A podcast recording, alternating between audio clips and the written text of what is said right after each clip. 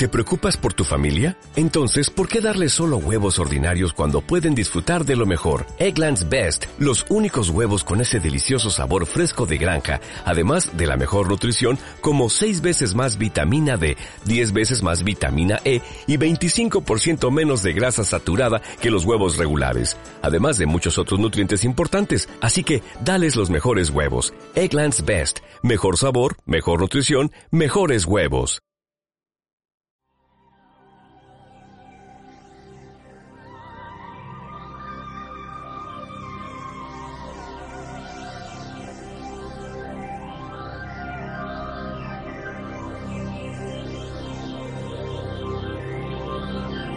Es el momento de caminar entre el misterio y la imaginación.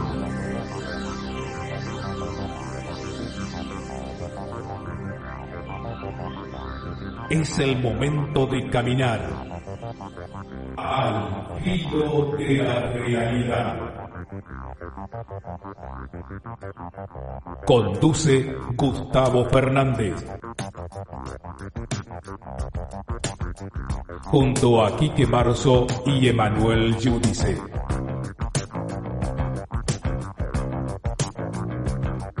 Explorando los límites del conocimiento.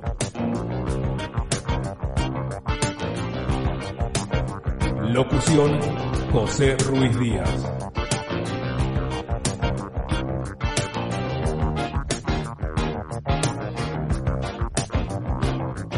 ¿Qué tal amigos? ¿Cómo están ustedes? Soy Gustavo Fernández y aquí estamos reunidos nuevamente en esto que llamamos al filo de la realidad para compartir los temas que a ustedes y a nosotros nos apasionan, ovnis, civilizaciones desaparecidas, fenómenos parapsicológicos, criptozoología, espiritualidad, misterios, enigmas del ser humano y el universo que lo rodea.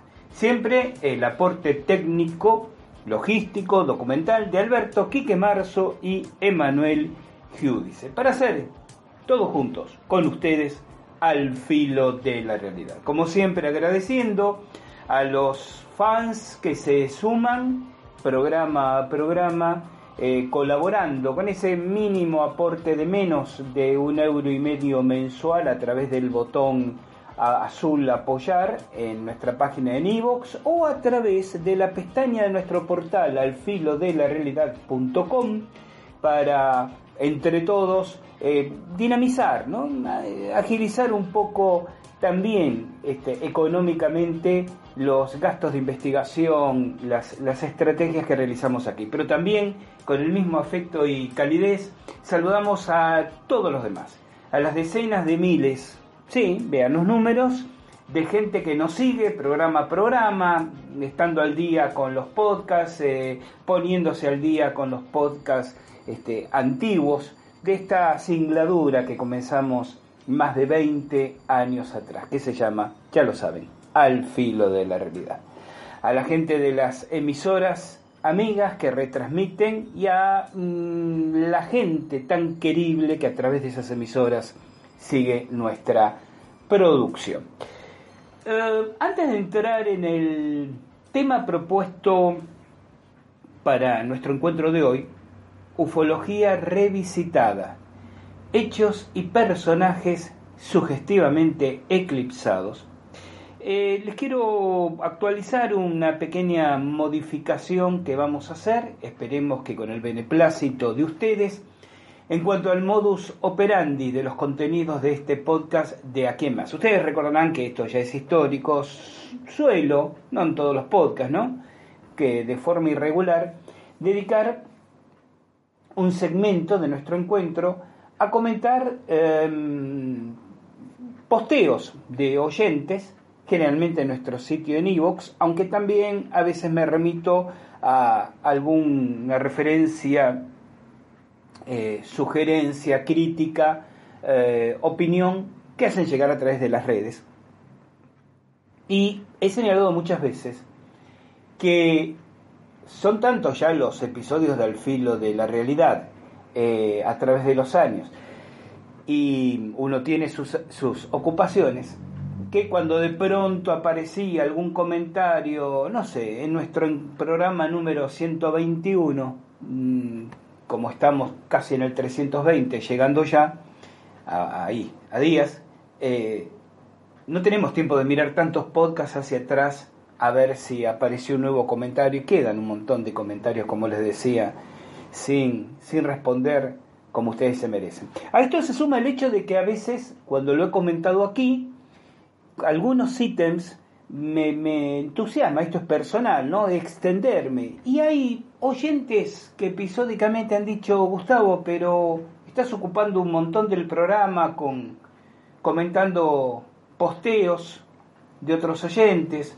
por ahí con temas o con especulaciones que no nos interesan. Claro, uno dice, el oyente que pone un comentario se merece por lo menos el, el, dedo de la respuesta, ¿no? El dedito arriba de la respuesta. O una respuesta. Pero claro, también el oyente que no ha hecho esos comentarios y que quizás haya hecho otros en otro momento y que quizás los haya hecho y no le han sido leídos al aire y respondidos, diga, pero tengo que estar escuchando ahora esta intervención de un señor X, de una señora Z, cuando el mío, que lo escribí hace dos años, nunca fue leído. Claro, también tienen razón. Este es uno de esos típicos escenarios donde todas las partes tienen razón. Tiene razón quien dice, se ocupa un segmento importante del programa con comentarios que por ahí podrías responder de forma individual. Tiene razón. Tienen razón los que dicen, me gustaría, aunque sea una mínima respuesta a un acuse de recibo para mi comentario. Tienen razón quienes dicen, los comentarios son prescindibles. Tienes razón los que dicen, son imprescindibles porque por algo lo estoy haciendo.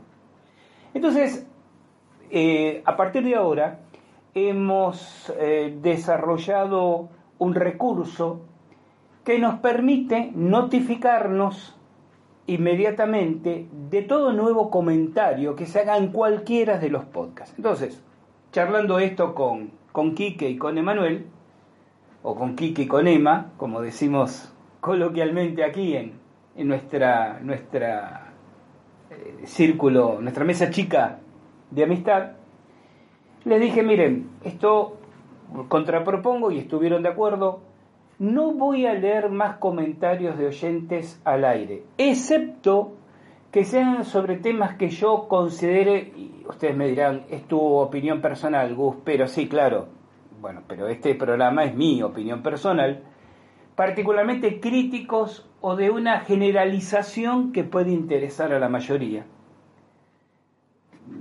Puede ser por contenidos temáticos, por de quién se trata que hace el comentario, por el momento en que se hace el comentario. Y voy a acudir con tiempo, con tiempo porque apenas habilitamos este recurso que les mencionaba, nos cayeron en bandeja 450 comentarios para ser respondidos. Entonces, con tiempo, me voy a tomar el trabajo de ir respondiendo personalmente a cada uno, a cada una. Me llevará seguramente meses o un par de meses cuando menos ponerme al día y no puedo garantizar que quien haga nuevos comentarios se los voy a responder inmediatamente, pero lo voy a hacer. Alguien dirá, es mucho trabajo, claro, pero ustedes se merecen eso. Yo creo que eh, esto existe, como decimos aquí, decía un viejo periodista argentino ya fallecido, sin ustedes allí, nosotros aquí, ¿para qué? Y esto es muy cierto. Sin ustedes allí, nosotros no tenemos razón de, de ser y de estar aquí. Entonces, creo que realmente, eh, yo, alguien me decía, yo trato de no a comentar en redes, por ejemplo, cuándo es mi cumpleaños, ¿no? Inclusive tengo desactivada la opción en, en una red en particular para que no aparezca mi fecha, pero mucha gente la conoce, la y empiezan a aparecer, y claro, cuando unos leen salutaciones se suman, y yo me tomo el trabajo desde hace años de responder una por una. Y a veces me lleva hasta dos semanas después de mi cumpleaños. Gracias, un enorme abrazo, una, una tontería como esa, ¿no?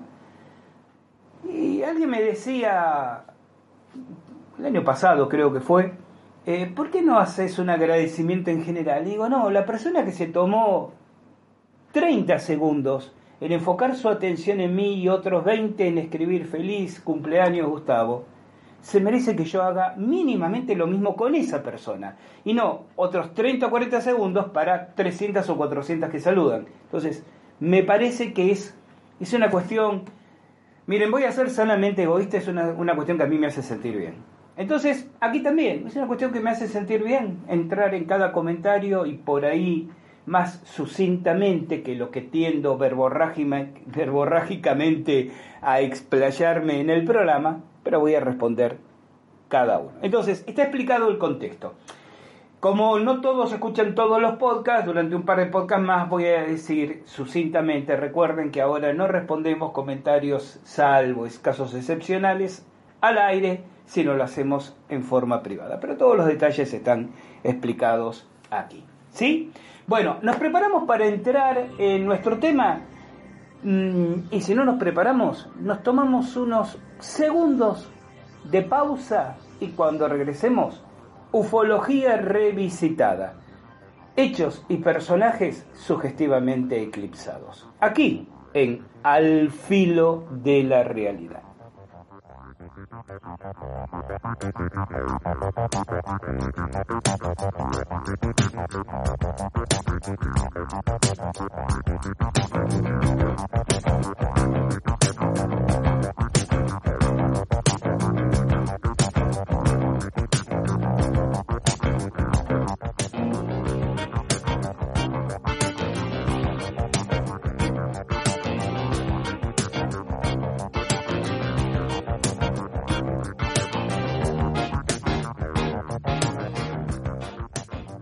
Hola, ¿cómo estás? Tal vez hace poco tiempo que estás escuchando Al filo de la realidad.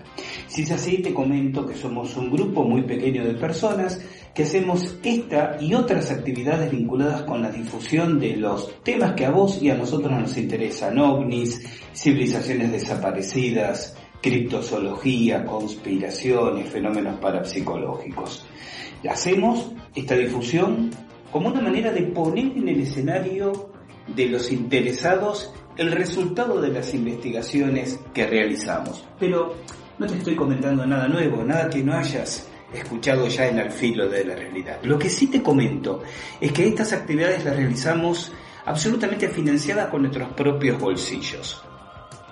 Y si sos uno de los incondicionales, de aquellos que nos vienen escuchando desde hace años, no hay nada nuevo que tenga para decirte porque ya nos conoces. Entonces, a unos y a otros, estoy aquí para pedirles que nos den una mano, para que nos acerquen su colaboración libre, voluntaria. Vas a encontrar por ahí un botón, una tecla de color azul que dice apoyar.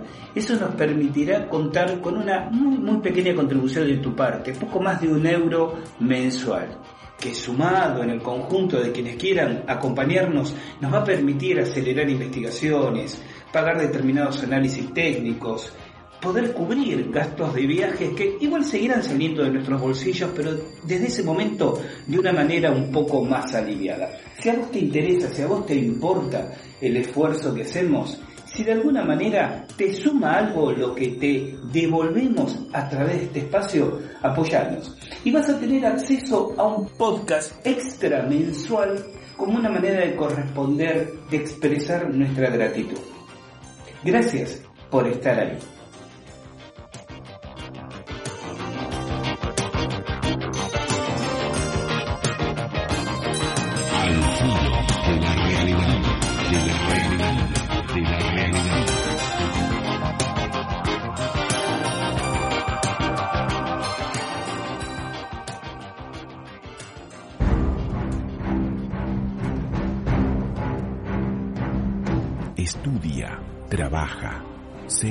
Marido o una buena esposa.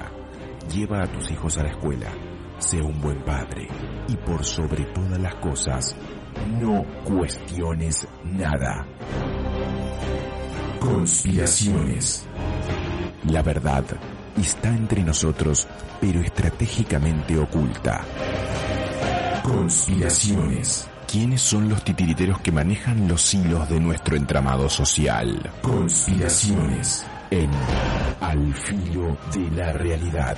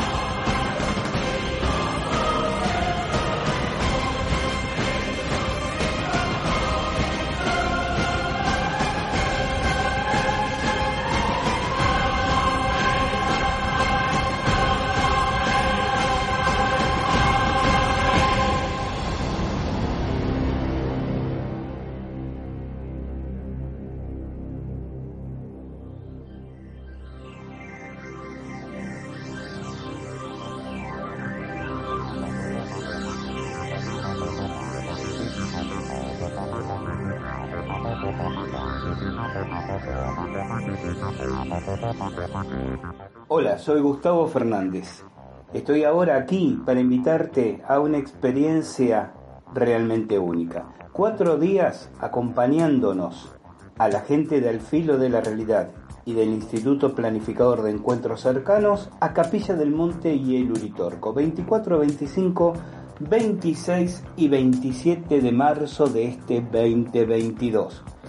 Vamos a realizar una serie de experiencias, algunas vivenciales, subjetivas, otras investigativas, objetivas, en torno al fenómeno ovni, pero también los eventos vinculados a la espiritualidad que desde hace décadas ocurren en ese lugar.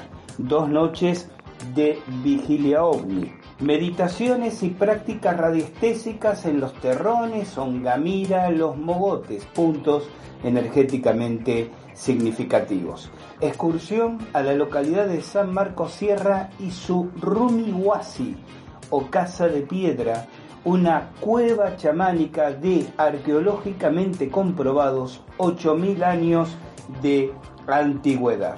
Meditaciones al pie del Uritorco. Charlas donde vamos integrando nuestros aprendizajes y nuestras vivencias. Alojamiento en cómodas instalaciones. Una serie de actividades paralelas que van a hacer que realmente recuerdes con mucho cariño los días compartidos. Contactate con nosotros a través de las redes, en nuestro portal alfilodelarealidad.com y sumate a este, el 32 viaje grupal, viaje número 32 al Uritorco y Capilla del Monte de Al Filo de la Realidad y el IPEC, el Instituto Planificador de Encuentros Cercanos.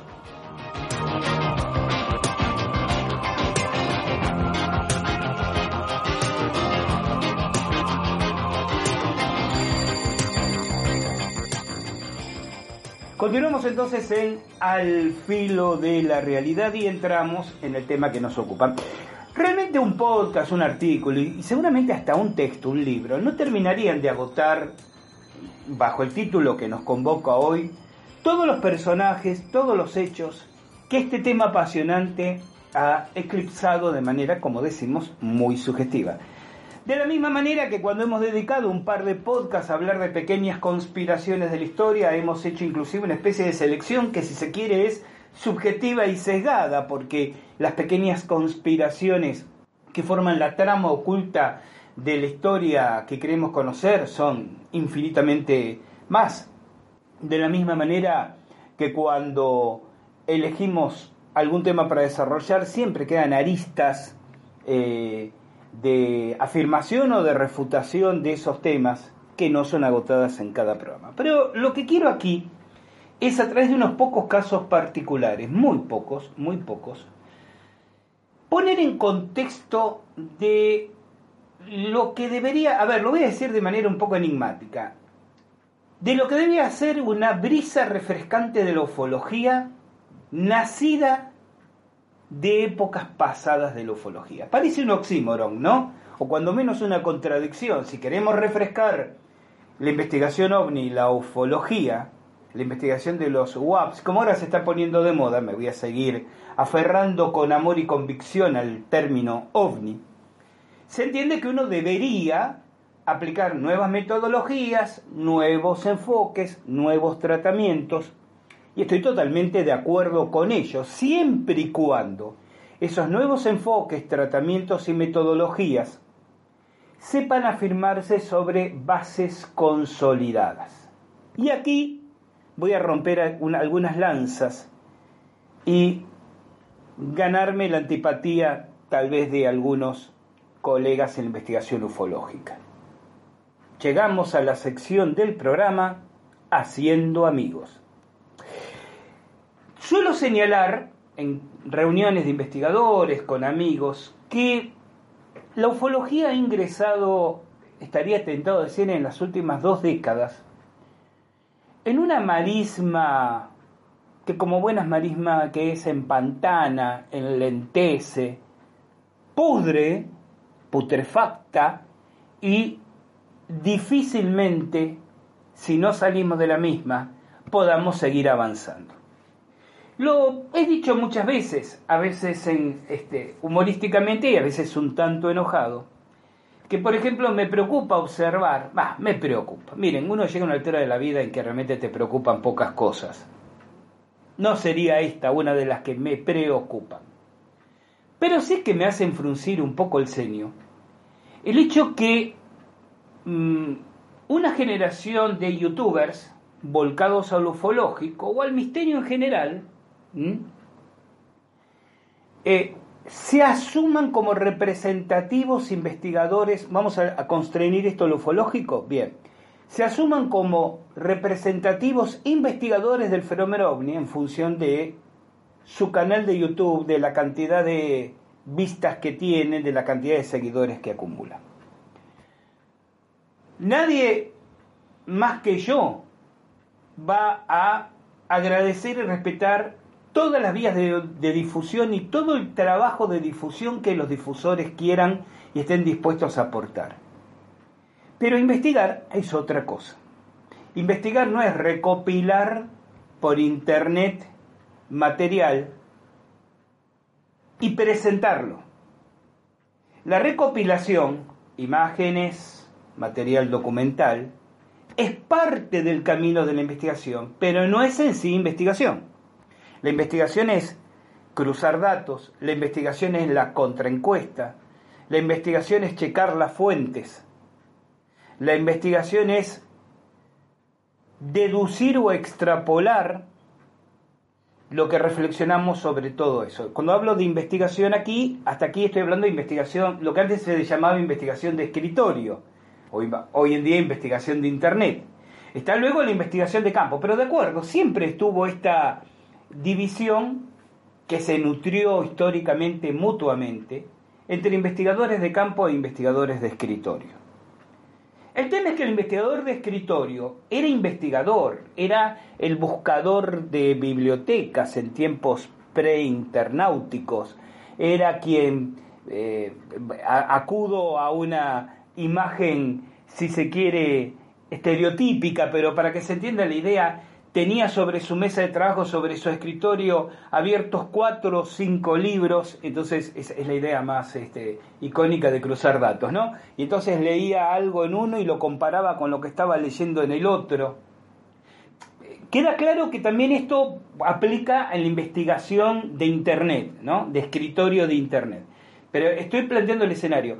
Este, ese investigador de escritorio, que tal vez raramente se, se embarraba se enlodaba o caminaba transpirando bajo el sol buscando información, lugares, huellas, evidencia, hacía un trabajo sumamente constructivo, porque en ese entrecruzamiento, en esa recopilación, en esas síntesis resumidas y depuradas, en ese chequear las fuentes, para descubrir que muchas veces no había tales, o eran rumores, o eran depuraba un terreno que luego el investigador de campo alimentaba con la información en el terreno.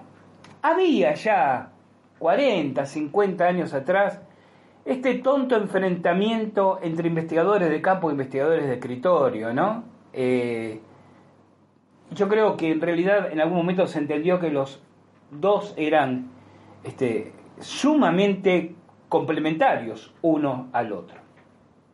Y en tiempos ya de un recurso tan fantástico como Internet, el investigador de escritorio daba un salto cuántico en la búsqueda de, información. El investigador de escritorio de campo daba un salto cuántico en la difusión, en, en compartir datos. Pero empezó a generarse un fenómeno muy propio del universo que es la imposición de la ley de entropía todo empezó a ser más fácil, entonces era más fácil ganar espacio, más fácil ser leído, escuchado, visto. Antes dabas una charla para 20 personas, lograbas después de varios años que te publicaran un libro y te lo, te lo leían, salvo que fueras un bestseller, mil personas, ¿no? Y de pronto Internet empezó a chanchar a los investigadores, ¿no? Ya era muy fácil abrir un blog y escribir y que te leyeran eh, centenares y después apareció YouTube y entonces hacías un video y esta cultura de esta generación contemporánea que tanto, eh, diríamos, desprecia leer y busca alimentarse con lo visual, empezó a sumarles miles, decenas de miles de seguidores. Y empezó a ser una Internet y las herramientas de Internet un camino fácil para adquirir preeminencia, repercusión, fama, llámenlo como quieran. Que no está mal, que no está mal. Pero el problema es que con el paso de los años comenzó a, enturbiarse esta idea de lo que es la investigación y trajo varios problemas aparejados. Y ya empiezo a hablar enseguida cinco minutos de personajes y de hechos. El primer problema que trajo aparejado es que los investigadores, salvo en todos estos casos toda generalización es odiosa y hay honrosas excepciones, ¿sí? pero estoy hablando de las generalizaciones. Los investigadores empezaron a encerrarse más en su propia torre de cristal, frase que nadie dijo nunca en programas radiales.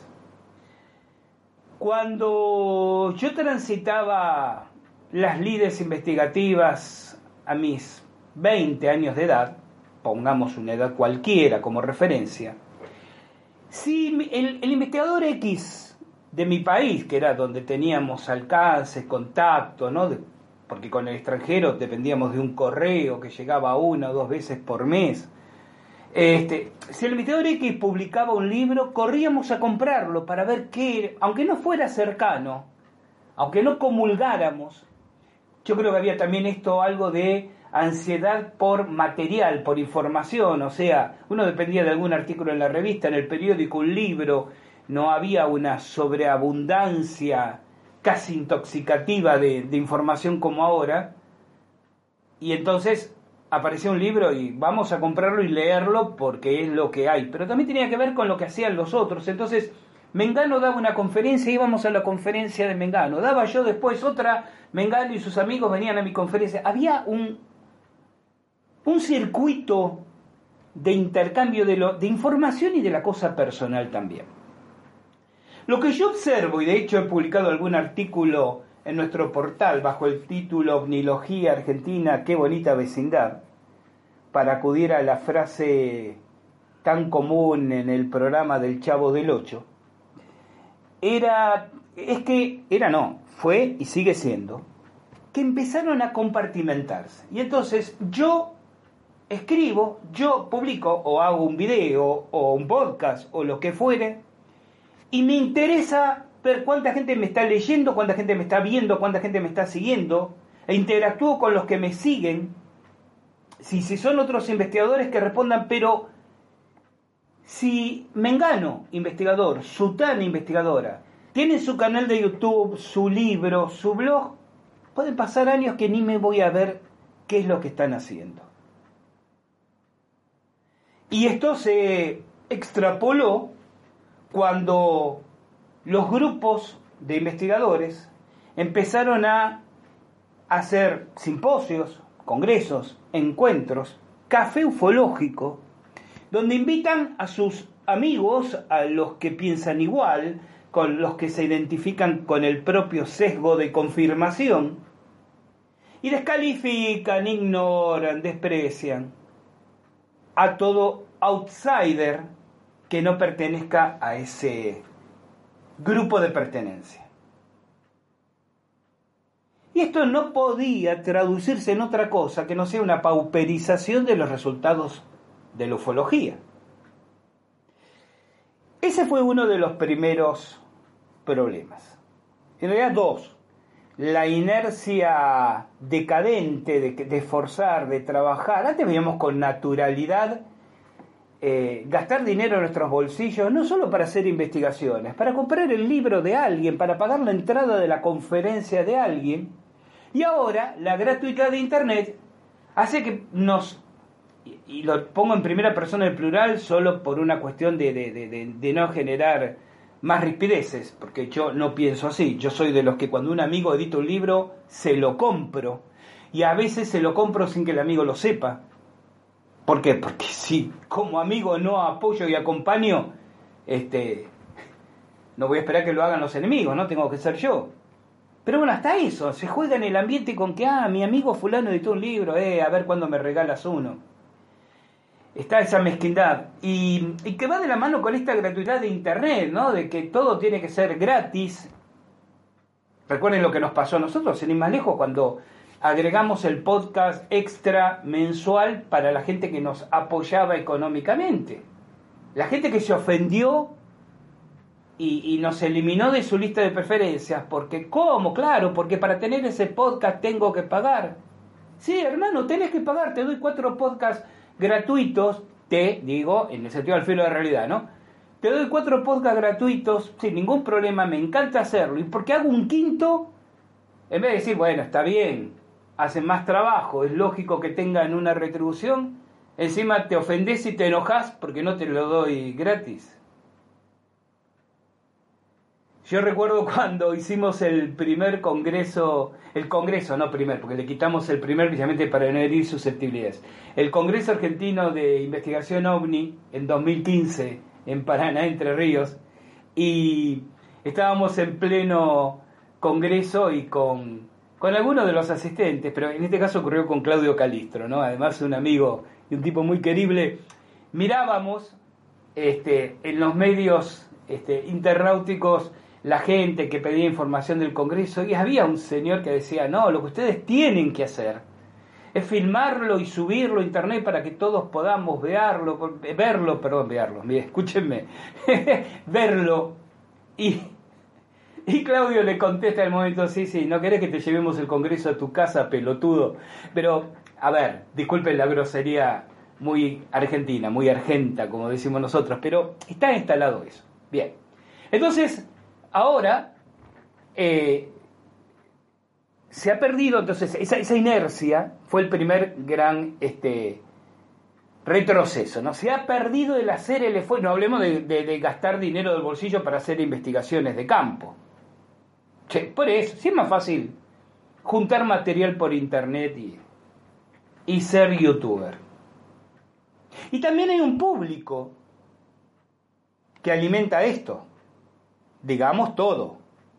Hay un público que dice, ah, no, pero yo lo sigo a fulano, que, que, está buenísimo los, los videos que hace, muestra un montón de imágenes y te explica todo. Te explica, o sea, te construye una especulación que es válida. Ya hemos hablado del valor de lo especulativo en el filo de la realidad, pero el sesgo de aceptación hace el resto. Eh, de la mano con esto va esto de no querer invertir, gastar dinero, ¿verdad? Y el tercer gran problema es que se ignora no solo todo lo que no está en Internet, porque hay mucho material, y especialmente de, de tiempos preinternáuticos, que no ha sido aún digitalizado. Hay libros, hay trabajos, hay volúmenes de investigación de los 50, de los 60, de los 70, que no ha sido digitalizado. Pero aún habiéndolo sido, no acuden a ellos. ¿Saben la cantidad de veces que gente joven, apasionada por el tema ovni, se acerca, entablamos cierto tipo de, amistad y me cuentan que siguen a fulano y a Mengana y a Sutano y me pasan enlaces de videos y hace dos, tres años y aquí entramos el tema. Yo les digo, y bien, perfecto, ahora, ¿leíste los libros de Donald Quijote? ¿No? ¿En quién? ¿Quién? No, no. Frank Edwards. Eh, no. ¿Sabes quién es James McDonald? No, ni idea. A ver, vamos a lo argentino. Oscar Galíndez, eh, no. Oscar Uriondo, no. Ariel Rieti, no. De casualidad, iba a decir una grosería argentina, de pedo. De casualidad, le decimos Pedro Romaniuk y, ah, sí, pero por la televisión, ¿no? Digo, por las apariciones de, de don Pedro aún en vida en, los primeros años de este siglo XXI. Entonces esos son los personajes sugestivamente eclipsados. Porque después cuando los comunicadores dicen, bueno, pero el tema ovni, hace tiempo que no ocurre nada, no hay casos, nunca aparece el director de un observatorio privado, astronómico, eh, como buen amateur, absolutamente respetable, pero que de pronto se cree este, Carl Sagan reencarnado, y dicen, nunca un piloto militar ha tenido este, encuentros. Ustedes dirán, ¿cómo que no? Si el Pentágono ahora... Ustedes saben que ya en 1949 el mayor de Marines, Donald Kehoe, estaba reuniendo y difundiendo información de los centenares de encuentros anuales que los los pilotos militares norteamericanos tenían con ovnis. Y este es el primer personaje del que quiero hablar hoy. Donald Quijo. Yo, y en realidad dispara esto el hecho de haber conseguido, yo soy bastante maníaco de, de buscar libros y... Conseguí la edición, no es un tema menor esto, del libro en castellano, Platos Voladores del Espacio, como se decía hace muchísimo tiempo, de Quijo, editado en el año 1955 por la Biblioteca Aeronáutica Argentina, en su colección Aeronáutica Argentina, el volumen 40 de esa editorial. La Biblioteca Aeronáutica sigue perteneciendo, sigue perteneciendo a la Fuerza Aérea Argentina. La Fuerza Aérea Argentina, fines de los 40 y en buena parte de los 50, tenía un sinnúmero de publicaciones, además de, de la biblioteca que editaba sus colecciones de libros, tenía la revista nacional de aeronáutica y el espacio, que luego de cierto modo se transformó en un emprendimiento eh, empresarial privado, pero aún con accionistas eh, militares retirados, la revista Aeroespacio. Pero además tenía un interés muy marcado en el tema ovni. Ya he compartido un podcast sobre lo que los militares argentinos ocultaron sobre ovnis.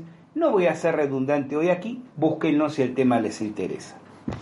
En este libro en particular, una joyita de tapa semirrígida, excelente impresión, eh, la traducción pertenece a un personaje sumamente interesante que no ha sido adecuadamente investigado por la ufología argentina, que es el capitán Jorge Milber. Jorge Milber hace la traducción de este y otros libros, claro, pero además era un apasionado del tema ovni que realizó muchas publicaciones a principios de los 50 y de hecho no tiene como merecería un capítulo, pero no solo como homenaje a su actividad, sino como búsqueda de qué consiguió y qué encontró en ese entonces.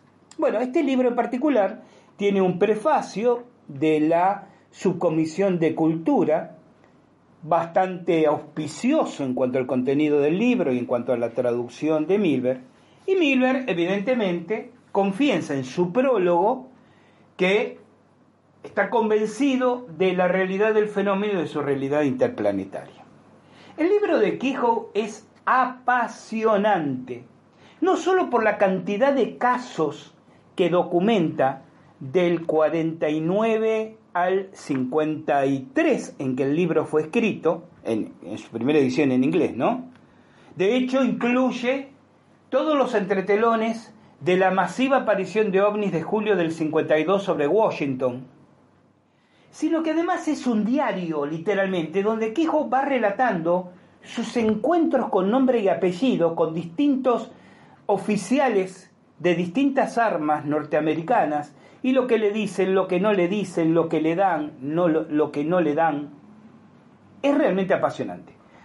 Ha escrito unos pocos libros más, Quijo. Yo tengo en castellano otro de él, Los desconocidos del espacio. Este es del año 1973 donde Quejo, siempre se enfocó en reunir documentación militar. No porque considerara que fuera más importante que los testigos civiles, porque de hecho menciona, pero lo que le interesaba era mostrar la trama militar. Entonces cuando en sus libros cita episodios protagonizados por civiles, Lo hacen tanto y en cuanto se vincula con alguna investigación de tipo oficial militar que se hace sobre los mismos. Muchos de ustedes seguramente habrán oído hablar de Quijo y tal vez algunos de ustedes han leído algunos de los libros, sobre todo Los desconocidos del espacio, un libro, como les decía, del 73, que encontró otro momento de repercusión mediática del tema ovni y que seguramente es su libro más conocido, más difundido.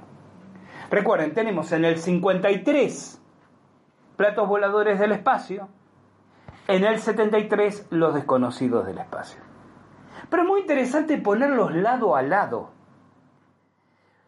porque mientras que en el libro del 53, Platos Voladores del Espacio, Kehoe hace una crónica casi diaria, por eso dije un diario, de con quién se encuentra, con quién va a cenar, el llamado que hace aquel y el llamado que hace del otro, y cuando asiste a tal conferencia de prensa, estamos hablando siempre de los ambientes militares, a la salida en un pasillo se reúne y no inventa los nombres, salvo algunos casos que dice debo preservar el secreto de esta persona o el anonimato de esta persona, pero en los demás lo cita con cargo, nombre, apellido y función en, en relación al tema que se está tratando. En el, en el libro del año 73, Los desconocidos del espacio, aparece una mirada que es distinta. Sigue citando casos militares, sigue remitiéndose a historias eh, protagonizadas por testigos de las Fuerzas Armadas. Pero ya no es un libro personal, vivencial. No es un libro que, salvo algunas muy escasas circunstancias, relate en, en, ritmo de diario, como lo hacía en Platos Voladores del Espacio. Aquí es evidente algo que ha pasado. Es evidente que del 53 al 73 dejó de tener Kehoe la familiaridad, la cercanía, la confianza o la aceptación que tenía con las fuentes militares en el 53. Es evidente que en el 53 recién se estaba cocinando cuál habría de ser la actitud oficial. Lo remito al libro. ustedes pasan, como ocurrió con el proyecto SAIN del 49, de la aceptación de la realidad del fenómeno, y estamos en presencia seguramente de una tecnología de origen desconocido, a las afirmaciones del Grush del 53, no, aquí no hay realmente nada importante que investigar, pero en el libro este, Kehoe hace un análisis forense de cómo se dicen y desdicen y posiblemente por qué lo hicieron. Básicamente la idea es esta. Si reconocían que estaban en presencia de un fenómeno que no podían identificar, en ese momento, plena Guerra Fría, especulaban con que los soviéticos se atribuyeran esa tecnología, lo cual por definición también sería indemostrable, pero propagandísticamente los dejaría a los soviéticos en una, en una posición ganadora y generando mucho temor, desconfianza e incertidumbre en la población civil norteamericana. Si reconocían que eran extraterrestres o que su tecnología no era absolutamente humana, estaban en la misma situación.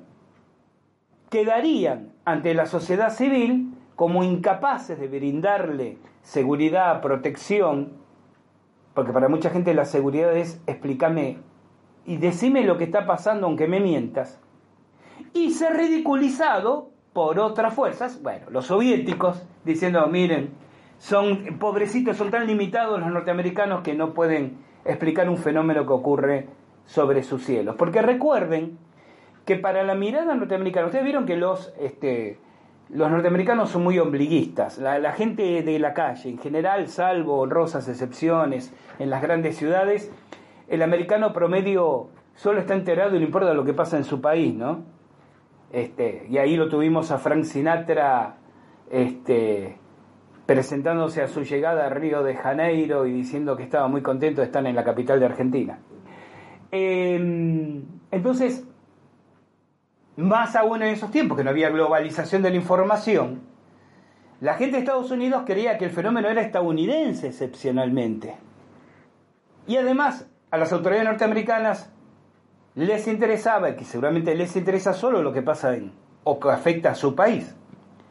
Entonces, que el fenómeno fuera global es algo que sabíamos los investigadores o que lo supimos después y hoy en día se ve con naturalidad, pero en ese momento se creía que era un fenómeno típicamente norteamericano, con lo cual, si reconocían que no tenían la menor idea de frente a qué estaban, los soviéticos podrían decirle en un mensaje que llegara a la población norteamericana, sus autoridades no saben lo que está pasando en sus cielos. Aunque en los cielos soviéticos estuviera pasando lo mismo, claro. Pero ahí obviamente la censura se manejaba con otra, con otra contundencia. Entonces, ¿cuál era la opción? La opción era negar el fenómeno, esto no existe, y, e insinuar e intercalar la afirmación que y de existir ya sabemos que no representa ninguna amenaza para la seguridad de Estados Unidos. Porque fíjense que esto es un decir recurrente y, a través de las décadas, ¿no? Cuando los militares norteamericanos se expiden sobre este tema, hacen especial hincapié en no representa una amenaza para la seguridad de Estados Unidos. Alguien dirá, el resto del mundo les importa una pepa, sí, seguramente. Pero también está diciendo que la población receptora del mensaje le importa el resto del mundo una pepa, porque aclaran puntualmente que para Estados Unidos no representa ninguna amenaza para su seguridad. Bien, decíamos entonces, en este libro de Quijo, hay un día a día, hay una dinámica apasionante de a qué reuniones asiste, qué cruce telefónico tiene con quién. Y en el 73, yo leo entre líneas la decepción y la desilusión de un Quijo que también por edad, ya estaba grandecito, empieza a ser, digamos, soslayado, descalificado o ignorado por la trama y red de contactos que tan aceitadamente tenía en épocas de su juventud 20 años antes. Pero también es interesante hacer una mirada sobre... Yo siempre digo, hay, es muy interesante lo que eh, alguien en posición de información vital dice, pero tal vez más interesante es lo que no dice. ¿Por qué digo esto? Porque Kehoe en estos libros, además de referirse a observaciones por radar, persecuciones militares, insistir en que eh, durante, en qué épocas tuvieron orden estricta de no disparar y en qué épocas sí trataron de derribar ovnis, la, casuística, la, la data sobre la casuística es realmente meticulosa y muy extensa. Quijo, por ejemplo, inclusive se refiere a personajes tan estrambóticos o que deberían ser reconsiderados como George Adamski y sus contactos venusinos. Afirmaciones de caídas de ovnis como la de Spitsbergen, estas islas al norte de Noruega. Pero ¿saben qué? No menciona en ningún momento a Roswell. Y esto no es un tema menor. En ninguno de estos dos libros. Recuerden que Platos Voladores del Espacio es escrito en el 53. Roswell todavía estaba fresco, digamos, el cadáver estaba ahí, ¿no? El arma humeante, si se quiere. Y Los Desconocidos del Espacio es escrito en el 73. Cualquier sacudón que Roswell podría haber provocado de ser una patraña, de ser una confusión, de ser un, hoax, un fake, ya estarían temperados. Kehoe no puede ignorar, y menos en el 53, ¿verdad? No puede ignorar Roswell. Es contemporáneo, es militar, está en el tema y tiene contactos, pero no lo menciona ni una sola vez. Por eso digo, a veces lo más importante es de lo que la gente no habla. Porque así como en un momento hace un comentario, eh, una página dedicada a Damsky, ¿no? Y de alguna manera lo descalifica. Y con alguno que otro caso también dice, bueno, pero no, no hay mucha evidencia, aparentemente esto es un fraude o una confusión. Así como está meticuloso en citar bases y observaciones y, e informes y podría haber mencionado Roswell como para decir, sí, también se dijo que en Roswell cayó un, ovni y que fueron recuperados cuerpos, pero no hay ninguna evidencia de eso. Y sin embargo no hace la más absoluta mención. Insisto otra vez, a riesgo de ser pesado, de un tema que tenía que conocer, porque nunca fue un tema secreto. El tema saltó en los periódicos. Saltó A ver, tomemos lo que el periodismo sabía en el 53. Que había caído un ovni en Roswell, en realidad más cerca de Corona, que es otro pueblo, pero bueno, intervino la base aérea militar de Roswell. Cayó un ovni en Roswell, se decía que había recuperado este, restos, al día siguiente no, es un balón meteorológico y luego se habla de cuerpos, pero en realidad es todo mentira. Esto es lo que la prensa para el 53 decía saber del tema Roswell. Además fue un tema que fue titular en los periódicos de todo el país. Era obvio que si Keyhole le dedica espacio a casos muchísimos más menos importantes, iba a decir más intrascendentes, pero no, no, tal vez ningún caso sea intrascendente. Lo, lo intrascendente o trascendente es que sabemos del caso. Entonces, casos menos sonantes y los desarrolla no podía ignorar lo de Roswell. Y entonces, Gustavo, yo creo que aquí hubo una, una negociación. Me explico. En Platos Voladores del Espacio se comenta varias veces, cita el autor varias veces, que la, el ejército le hace propuesta de volver al servicio activo. Y se insinúa que a cambio de que pueda tener acceso a conocer algunas cosas más sobre el tema. Finalmente Quijo descarta esa posibilidad, pero explícitamente lo comenta dos veces y creo que tres en platos voladores del espacio. Es evidente, Quijo no lo dice, pero es evidente con una lectura reposada del libro, que aquí hay una negociación, es decir, te permito que me cites o que cites a fulano o que comentes este caso o te paso esta carpeta, pero no hablas de aquello. ¿Se entiende? Y entre las varias cosas que sin duda no habla, creo que está el tema Roswell. En esos años estaba muy activo Howard Hughes, ya lo saben, seguramente han visto la película El aviador con Leonardo DiCaprio, ¿no? El magnate, director de cine, eh, aviador, inventor, multimillonario y mujeriego empedernido, ¿no? Un tipo que trabajó para las Fuerzas Armadas norteamericanas y se peleó con las Fuerzas Armadas norteamericanas, trabajó para el gobierno de Estados Unidos y se peleó para el gobierno de Estados Unidos. Hace unos años, pocos años atrás, el investigador eh, norteamericano Bill Knill reveló una investigación que él realizó cuando lo, lo contacta la hija de uno de los ingenieros de Hughes Aircraft, la empresa de aviación de, de Howard Hughes. Y esta persona relata que el padre le había comentado en vida que Howard Hughes habría tenido acceso a una nave extraterrestre y sus ocupantes.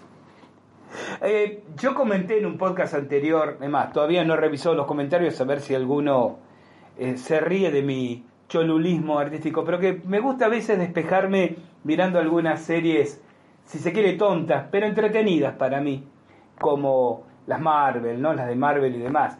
Y les decía que estaba seguí mucho una serie que era Gente Carter. La Gente Carter es supuestamente una británica que fue novia del Capitán América y que después que éste desaparece, se suma a una organización norteamericana de investigación científico-militar que después se transforma en un grupo llamado SHIELD. Bueno, les hice un, un paneo.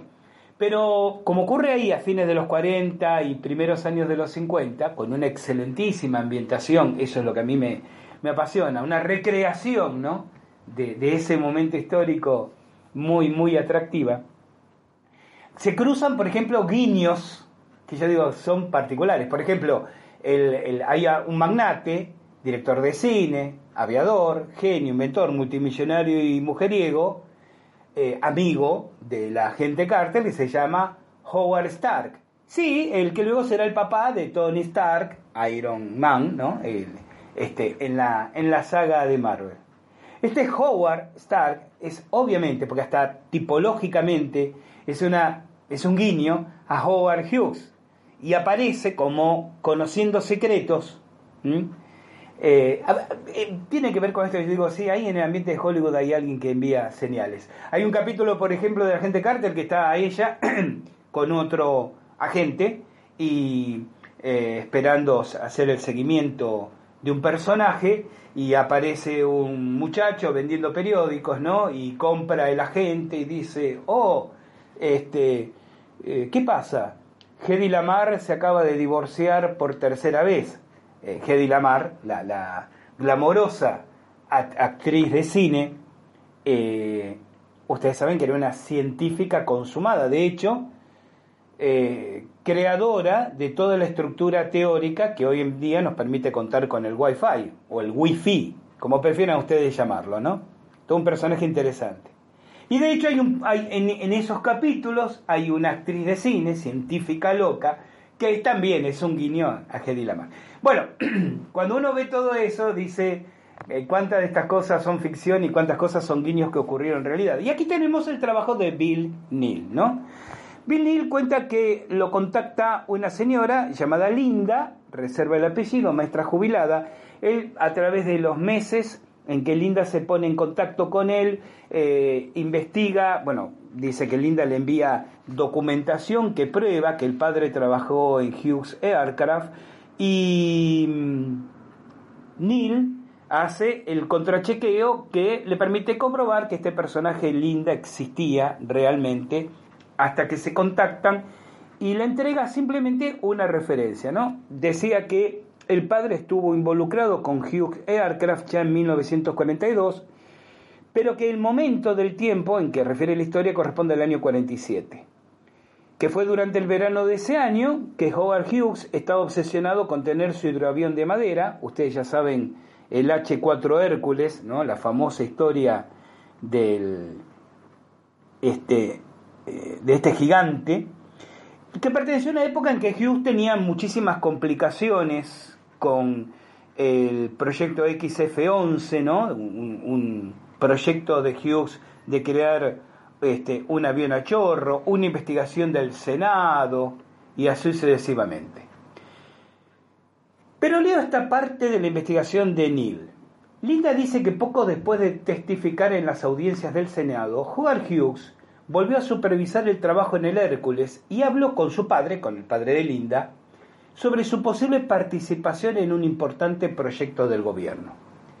Mi padre y yo hablábamos con frecuencia por teléfono a principios de la década de 1970, me dijo Linda. Éramos muy cercanos y a menudo intercambiábamos ideas. No recuerdo la fecha exacta, pero llamé para hacerle unas preguntas a papá sobre una cosa y salió el tema de Howard Hughes. El rostro de Howard estuvo constantemente en la portada de la mayoría de los tabloides de los supermercados durante ese tiempo y comenzamos a hablar sobre el National Enquirer y cómo lo seguían acosando a Hughes. El padre de Linda la regañó por malgastar su dinero en el National Enquirer, pero ella dijo que su madre también compraba el tabloide. Mi madre pensó que era divertido que las historias falsas sobre Howard casi siempre aparecían en la misma página como su recompensa permanente por la prueba, la recompensa del Enquirer, de que existían los ovnis y los extraterrestres, continuó Linda. Papá me dijo que Howard Hughes podría haber reclamado esa recompensa si necesitaba el dinero y se rió del hecho de que no lo necesitaba. Cuando le pregunté qué quería decir con eso, me contó la historia. Según Linda, Howard Hughes y su padre no eran amigos y su padre probablemente no sería considerado parte del círculo íntimo de Hughes si tal cosa existiera. Sin embargo, pasó mucho tiempo con Hughes durante el proyecto Hércules y los dos tenían una relación de trabajo informal, siempre que su padre entregara los productos. Ella me dijo que su papá dijo que estaba ocupado intercambiando ideas con algunos ingenieros cuando Hughes lo llamó a una oficina vacía. Hughes tenía una especie de mirada inquisitivamente severa en su rostro y eso generalmente significaba que quería algún consejo sobre cómo resolver un problema o que estaba a punto de comenzar un nuevo proyecto. Howard se alejó de la puerta de la oficina, pero no la cerró. Había suficiente ruido fuera de la oficina para que nadie pudiera escuchar su conversación de todos modos. Howard se sentó en un taburete cerca de la ventana. El padre de Linda se acercó donde estaba sentado y escuchó atentamente. Hughes odiaba repetirse y despreciaba a las personas que no sabían escuchar. Hughes le dijo a su padre que había sido contactado por un miembro de alto rango de las Fuerzas Armadas de los Estados Unidos mientras estaba en Washington, D.C. El multimillonario estaba acostumbrado a recibir solicitudes inusuales de los militares. Era conocido como alguien que podía guardar un secreto y resolver problemas complicados. Según el padre de Linda, esto podría haber sido la madre de todas las situaciones más secretas y complicadas a las que se enfrentó el gobierno. Hughes dijo que visitó una base militar cuando regresó de las audiencias del Congreso. No mencionó dónde estaba ubicada y dio pocos detalles sobre lo que sucedió allí. El padre de Linda dijo que Hughes se sentía incómodo al hablar de su visita a la base. Odiaba las situaciones que no podía controlar personalmente y parecían indicar que todo el evento fue orquestado y controlado por los militares. Con la excepción de Hughes, no había civiles presentes. Howard dijo que le mostró un nuevo tipo de avión. La mayor parte estaba en pedazos y era obvio que la cosa se había estrellado o había sido derribada.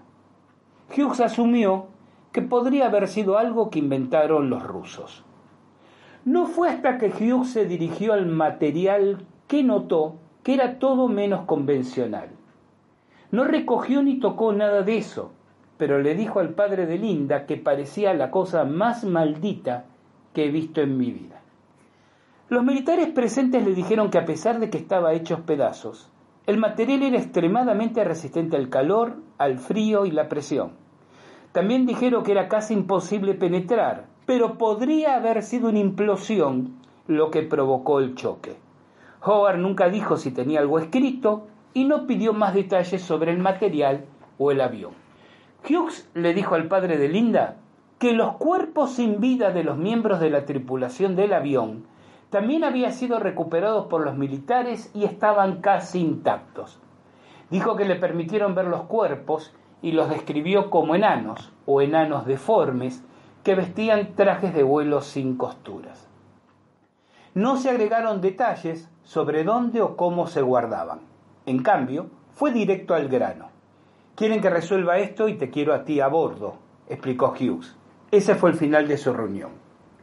Unas semanas más tarde, Hughes volvió a llevarse aparte al padre de Linda y le dijo que se olvidara de su conversación anterior en la oficina le dijo a su padre la impresión, o le dio, perdón, a su padre la impresión de que había demasiados problemas y no tenía suficiente dinero para involucrarse en ese proyecto. Su padre sintió que era más plausible creer que Hughes no había podido dirigir el programa y no quería involucrarse en algo que no podía dirigir por completo. O tal vez sabía o había aprendido algo más sobre el proyecto que lo desanimó. No fue sino hasta muchos años después de su conversación en esa oficina que el padre de Linda se dio cuenta que Hughes podría haber estado hablando de un ovni estrellado y específicamente uno que probablemente se estrelló o fue derribado durante el verano de 1947. Su padre nunca había mostrado ningún tipo de interés por los ovnis o los extraterrestres. Linda creía que podría haber encontrado la información sobre uno de los accidentes de ovnis de los tabloides que leía su esposa. El momento hubiera sido correcto porque, dice Bill Neal, guardé ediciones del National Enquirer y otros tabloides de supermercados durante la década de 1970 y recuerdo artículos sobre encuentros con extraterrestres y militares y accidentes de ovnis. Le pregunté a Linda si su papá podría haber estado bromeando sobre el incidente de Hughes. Oh no, dijo. Papá nunca contaba cuentos. Tenía suficientes historias reales sobre Hughes y otras personas importantes que conoció a lo largo de los años. No necesitaba inventar historias. Estoy segura que me estaba diciendo la verdad. También se le preguntó a Linda cuántas veces discutieron esa historia después que él se la contó por primera vez. Ella respondió, no más de un par de veces. No estaba interesado en los ovnis. Me contó la historia por capricho, porque pensó que podía hacerme reír o dos, papá no tenía nada que agregar a la historia y creo que es por eso que nunca lo discutimos mucho. Desafortunadamente su padre murió hace unos años. Dudo que se diera cuenta del impacto que la historia tuvo en su hija. Antes de escucharlo, Linda apenas pensó dos veces en el tema de los ovnis. Luego, poco a poco, se fue fascinando con el tema y le dijo a Neil, mi padre me dijo que lo que Howard mencionó que vio se parecía mucho a lo que los tabloides describían como naves extraterrestres estrelladas, y los cuerpos que vio encajaban con las descripciones de extraterrestres. No creo todo lo que me dicen los políticos, pero nunca vi una razón para no creer lo que decían sobre los ovnis. ¿Qué tenemos que ganar mintiendo sobre ellos? No fue hasta que mi padre me contó la historia de Howard y el material que comencé a, dudar de sus negaciones. Bien, este es el dato, si se quiere, poco más que un rumor, que vincula a Howard Hughes con esta historia. Pero también hay otro elemento y me obliga a volver a Donald Quijo. Contemos un poco la historia de, de este personaje. Quijo nace en 1897, fallece en 1988, vivió una muy larga y próspera vida. Fue un aviador naval eh, herido en una comisión en 1922, instructor de vuelo. De hecho, durante la Segunda Guerra Mundial estuvo en servicio activo siendo instructor de vuelo de, de pilotos navales. Cuando sufre ese accidente en el 22 tiene un largo tiempo de convalecencia y rehabilitación y ahí descubre su afición y placer en escribir. Entonces comienza a escribir primero algunos, algunos cuentos para cortos, ¿no? Eh, para revistas, lo que se llaman las revistas Pulp de los 20 y los 30, algunos de sus, de, de sus cuentos largos, que se consideran de cierta calidad, fueron publicados en, en Cuentos Salvajes, en una revista Pulp, como El pasajero sombrío, que es de 1925, El misterio bajo el mar, de 1926, de ese año también A través del vórtice, una novela, El misterio de la sombra del dragón, en el 36, eh, una novela por entregas, El misterio de la calavera dorada, en el 36 también, pero luego, por su propia formación, comienza a escribir artículos para revistas aeronáuticas. ¿Mm? Flying Aces fue una de ellas, pero también para distintos periódicos. De hecho, recordemos que fue uno de los primeros autores, muy bien pagos por cierto, en publicar extensos em, eh, legajos sobre el tema ovni en la famosa revista Time. Bien, el asunto es que para los 40, después de la Segunda Guerra, ya estaba reinstalado como un escritor de temas aeronáuticos. Y empieza a interesarse, primero a título personal, casi casi de, de hobby, y luego con un interés más profesional, en el tema ovni, que lo lleva a empezar a escribir sus primeros y publicar sus primeros artículos en el año 50. Esto es importante porque aquí hay otro detalle de sumo interés. En los artículos que escribe para las revistas aeronáuticas o para temas general sobre temas aeronáuticos, Kehoe nunca se refiere, hasta donde yo he podido averiguar, me sumaría mucho si alguien me aporta datos en contrario, pero hasta donde yo he podido, he estado indagando, Kehoe no escribe nunca nada sobre Hogarth Hughes, sobre su ganso aéreo, como se llamaba el Hércules, ¿no? Al hidroavión de madera, o sobre los requerimientos que por la malversación de fondos en el proyecto del avión a propulsión a chorro tiene que presentar ante el Senado. Es bastante obvio que un escritor especializado en temas aeronáuticos encontraría la oportunidad y el material para escribir artículos sobre un tema que además era de interés nacional y popular. Todo lo que le pasaba a Hughes en ese entonces era de interés desde las revistas del corazón, por sus afear amorosos, las revistas del espectáculo, por sus realizaciones en cine, revistas aeronáuticas obviamente, eh, era un multimillonario, por lo tanto interesaba al, al periodismo común. Sin embargo, Kehoe nunca se detiene en Hughes. Entonces, yo no puedo dejar de ver un hilo conductor que une estos personajes, Roswell, Hughes, Roswell, Hughes, Kehoe. Podemos hacer innumerables preguntas y ustedes me harán una más incisiva y correcta que la otra y les tendré que decir no lo sé. Pero señalo en esa dirección.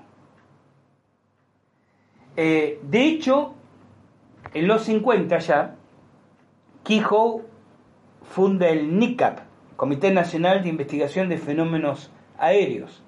Yo no fui miembro del NICAP, pero estuve en intenso intercambio con el NICAP epistolar en los años 70. Y mantenía esa, esa línea hasta que se disolvió a fines de los, de los 70. Ahora, es muy interesante cómo en los 70, recuerda que tenemos aquí en los 60 la comisión Condon, ¿eh? este, el proyecto Blue Book, que termina siendo un, una mera oficina burocrática, cómo en los 70 comienza a advertirse, por lo menos de ciertos este, ámbitos eh, oficiales, una cierta y evidente animadversión contra Quijo. De hecho, él tiene que renunciar a la dirección del NICAP porque comienza a ver en los 70 denuncias por malversación de fondos que no prosperan en la justicia. Porque yo sé que alguien me dirá, bueno, pero es posible que el señor haya metido la mano en el saco bueno, pero si la cosa se judicializa y los norteamericanos son muy prestos a judicializar todo, ¿no? Te encuentran, qué sé yo, la etiqueta doblada de la Coca-Cola y te meten una demanda.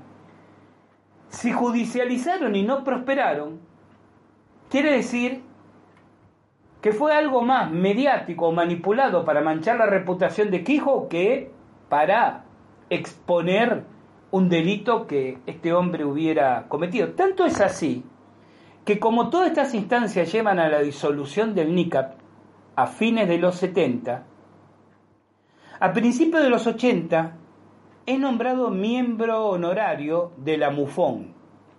Por su edad ya avanzada no era mucho más que un miembro honorario, pero digamos, hay una obvia actitud por parte de otros investigadores civiles de reivindicarle y darle el lugar que, que correspondía. Yo recuerdo en esos boletines que la NICAP hacía llegar, allá a principios de los 70, se seguía la misma línea de investigación que Yaquijo planteó en platos voladores del espacio. Los militares nos están ocultando la presencia de naves extraterrestres en nuestros cielos. Pero el descrédito de Quijo no termina ahí, ni siquiera con su muerte. Ustedes habrán visto la serie Proyecto Libro Azul, ¿no? Creo que fueron dos temporadas. Esta serie creada por David O'Leary, que se estrenó en enero del 2019. Interesante, eh, bien narrada la amalgama de casos, o sea, se presentan episodios ufológicos que uno los observa y dicen, cambian el nombre de los testigos. Bueno, en realidad cambian el nombre de todos inclusive los, los miembros del proyecto Libro Azul, del proyecto Blue Book, excepto de uno. ¿De quién? Del doctor Joseph Alan Hynek. Eh, detalle a señalar, asesor consultante en esta temporada, el hijo de Hynek. ¿Mm? Supongo que obviamente porque es el que puede dar información y referencias del padre. Pero ya llegando al final del programa, de esta primera parte, porque esto continúa dentro de una semana, em,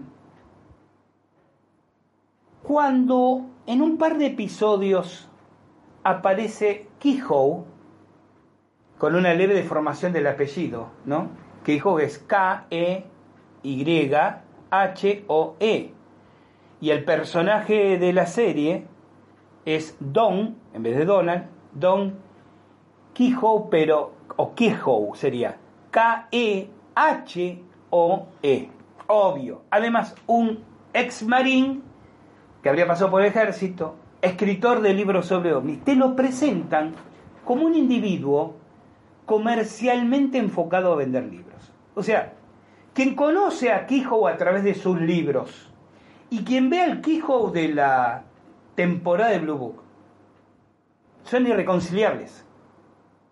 Este Kehoe, el de la temporada, es un tipo que no le importa mucho exagerar casos, contar alguna mentirilla, pero está presto a buscar un testigo de un caso real para enseguida escribir un libro, vender un artículo de revista, ¿no? Hasta su propia, yo diría, hasta su propia personalidad, la, la actuada, estoy hablando, es casi como de un, este, los argentinos tenemos un término para eso, un chanta, ¿no? Si tuviera que traducir el término chanta a gente querida de otras latitudes, diría un pícaro, para que se tenga la idea. Quijote no era absolutamente nada de eso, y además era un individuo que se movía con la aceptación, el beneplácito y la amistad de las altas esferas militares, no únicamente de su arma, en ese momento. Pero cuando uno lee los libros de Quijote, especialmente Los desconocidos del espacio, ocurre algo muy interesante.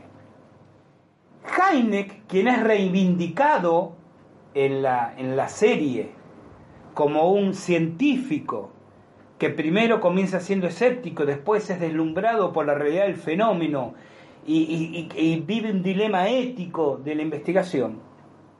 A ver, de, de Heineck, y yo he tenido oportunidad de, cruzar un par de palabras con él personalmente cuando en una de sus visitas a Argentina, pero además uno ha leído sus trabajos, sus libros, sus artículos. Sabemos que fue escéptico durante la mayor parte del proyecto Blue Book.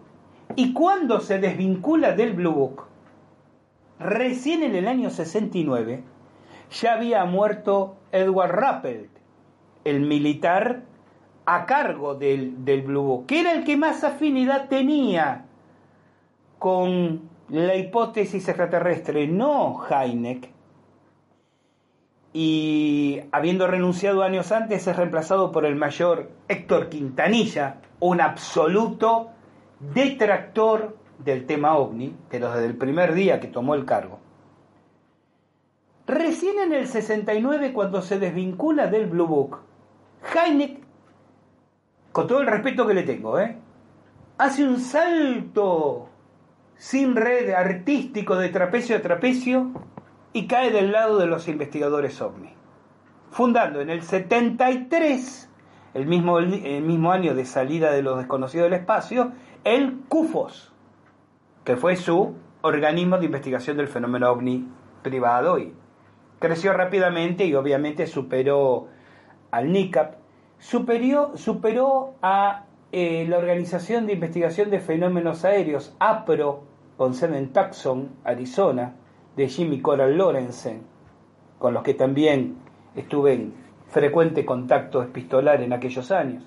Y yo sé que estoy nombrando nombres que para un sinnúmero de jóvenes apasionados de la ufología o de la ovnilogía son absolutamente desconocidos. Por eso, en realidad, estos podcasts, digo estos porque es el de hoy y el próximo, es también un incentivo a busquen, busquen los libros de Quijo, descárguenselo en PDF. No les gustan leer de la computadora, imprímanlo, les van a salir quizás más barato que comprar el libro si estamos anteponiendo siempre el tema del dinerillo.